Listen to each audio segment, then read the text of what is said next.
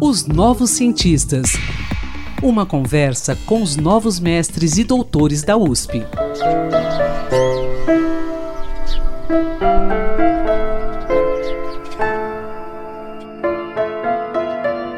Bom dia, ouvintes da Rádio USP. Começa aqui mais um podcast Os Novos Cientistas. Nossa conversa de hoje será com o pesquisador Rafael Silva do Nascimento, que realizou uma pesquisa de mestrado no Museu de Zoologia da USP, intitulada Aves Fósseis do Brasil. Em seu estudo, ele realizou um levantamento da literatura sobre a paleontologia de aves do Brasil. Segundo o estudioso, a revisão e catalogação do histórico do estudo e de todos esses registros fornecem um panorama da diversidade das aves e oferecem subsídios para outras pesquisas. Olá, Rafael, bom dia, tudo bem? Seja bem-vindo aqui aos Novos Cientistas. Olá, Antônio, eu agradeço muito o convite e a oportunidade de compartilhar um pouco da minha pesquisa aqui com vocês. Bom, quero que você diga para o nosso ouvinte o que te levou a empreender uma pesquisa como essa? Bom, eu sempre fui bastante interessado na história das aves extintas, né, recentemente pelas mãos do ser humano, a partir de mais ou menos o ano 1500 até hoje. Todo esse trabalho de detetive que envolve não somente entender o material biológico que elas deixaram, mas também o contexto histórico que trouxe esse destino trágico para esses animais sempre me interessou bastante. E felizmente no Brasil a gente não tem tanta espécie é, que passou por esse processo né, de extinção pelas mãos humanas. Então eu comecei a pesquisar um pouco sobre as espécies que foram extintas em tempos pré-históricos. E aí eu percebi que as informações nessa área aqui no país elas estavam bastante esparsas assim na literatura, né?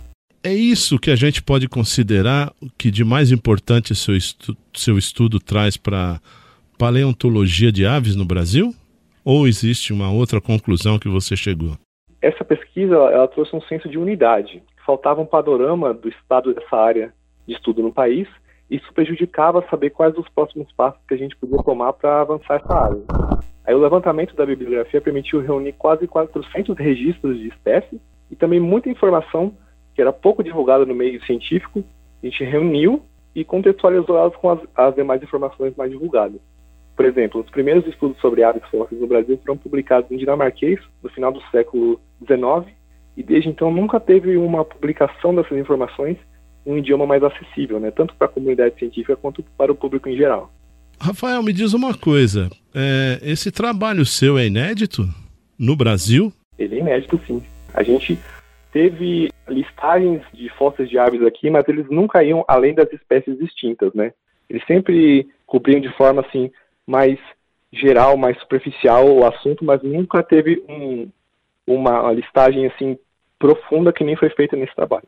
Bom, então, sendo assim, eu presumo que essa pesquisa sua pode ser a base para novos estudos, outros estudos, inclusive de preservação de aves?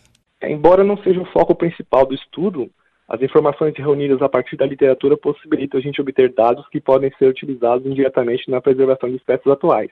É, por exemplo, permite a gente observar mudanças que essas espécies sofreram com o passar do tempo entendendo como foi a expansão e retração da área de distribuição delas, assim, por exemplo. Agora, eu quero saber o seguinte: quanto tempo você demorou para fazer essa pesquisa? O embrião desse trabalho ele começou ainda antes de eu entrar na graduação, na graduação de biologia, que foi em 2015. Ele começou como um projeto pessoal. Né?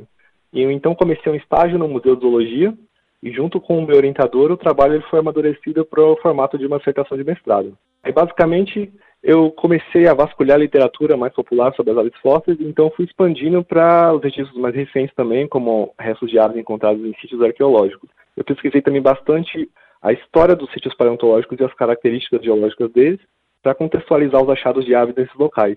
Eu também obtive ajuda de linguistas e tradutores para acessar documentos antigos em diversos idiomas, como o já citado dinamarquês.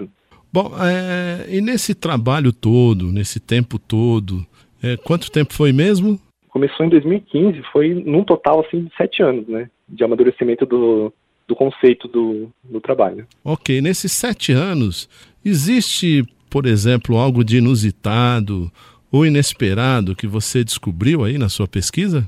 Ah, eu fiquei bastante surpreso ao ver que existem registros de espécies pré-históricas para o país que até então nunca haviam sido divulgadas além da descrição original delas, né?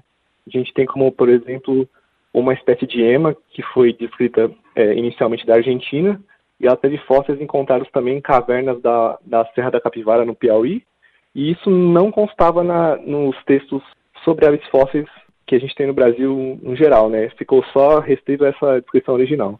É um registro que passou despercebido em todos esses é, trabalhos posteriores e ilustra bem a importância de uma revisão dessa natureza para o país. É, no resumo da sua pesquisa, consta que a paleontologia das aves no Brasil ainda é um campo de pesquisa incipiente. Então a gente pode dizer que seu trabalho ele vem cobrir diversas lacunas aí nesse campo de estudo? É, ele, ele estreita a distância que existia entre as informações espalhadas sobre a pré-história de aves no Brasil, né? Agora a gente tem uma lista de todas as espécies conhecidas a partir dos fósseis, tanto as que não existem mais, as extintas, quanto as espécies atuais, que ainda são encontradas vivas, mas também têm registros de material fóssil. E essa reunião de informações ela abrirá portas para, novos, para que novos estudos sejam feitos, né? evidenciando as áreas que ainda precisam de mais atenção. Poxa, que bacana, Rafael. Agora eu quero saber o seguinte: se você pretende dar continuidade a esses estudos aí, de repente, num programa de doutorado? E também eu queria que você falasse quem foi o seu orientador aí no Museu de Zoologia. O meu orientador no Museu de Zoologia foi o professor Dr. Luiz Fábio Silveira, ornitólogo, né? E eu vou continuar assim, eu pretendo continuar meu trabalho no doutorado, é, sob a orientação dele também, mas dessa vez eu vou, vou focar na paleontologia e evolução de um grupo específico de aves o, os Galoancere, que inclui os patos e as galinhas atuais que a gente tem hoje, só que as espécies fósseis desse grupo. Ok, que belo trabalho, hein, Rafael? Parabéns. Ah, eu agradeço muito e espero que ele contribua para o avanço da ciência no, no país, na paleontologia, na ornitologia, e que também é para o entendimento das pessoas de como foi a pré-história do nosso país no geral, né? Rafael, eu quero agradecer pela sua participação aqui nos Novos Cientistas. Mais uma vez, parabéns pelo seu trabalho, viu? E sucesso aí no doutorado. E estaremos aqui para novas divulgações, para um novo bate-papo aí nessa extensão do seu trabalho que vai ser no doutorado, se Deus quiser. Oh, tomara que sim. Eu agradeço muito o convite para participar. Pesquisador, se você quiser falar sobre seu estudo, sua pesquisa, envie-nos um e-mail para